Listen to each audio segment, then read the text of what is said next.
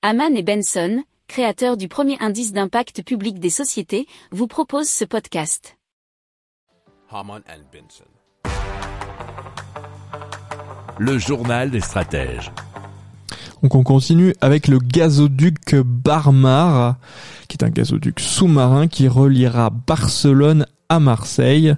Vous comprenez le nom, en passant sous la Méditerranée. Le tuyau pourrait faire entre 350 et 400 km et être installé jusqu'à 2000 mètres de profondeur. Alors le coût estimé c'est d'environ 2 milliards d'euros, nous disent leséchos.fr, avec potentiellement un financement européen, donc un financement de tous les Européens.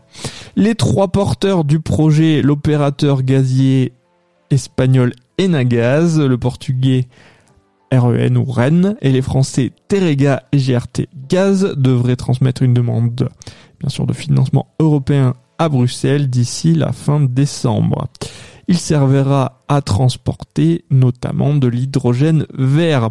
Alors, fin octobre, l'Elysée laissait toutefois entendre que d'autres gaz renouvelables ainsi qu'une proportion limitée de gaz naturel comme source d'énergie temporaire et transitoire pourraient y circuler.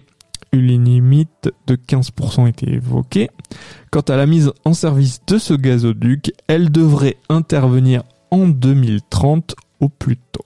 Si vous aimez cette revue de presse, vous pouvez euh, vous abonner gratuitement à notre newsletter qui s'appelle La lettre des stratèges, LLDS, qui relate, et cela gratuitement, hein, du lundi au vendredi, l'actualité économique, technologique, énergétique, mais aussi de l'hydrogène, et puis de tout ce qu'on trouvera super intéressant pour votre vie.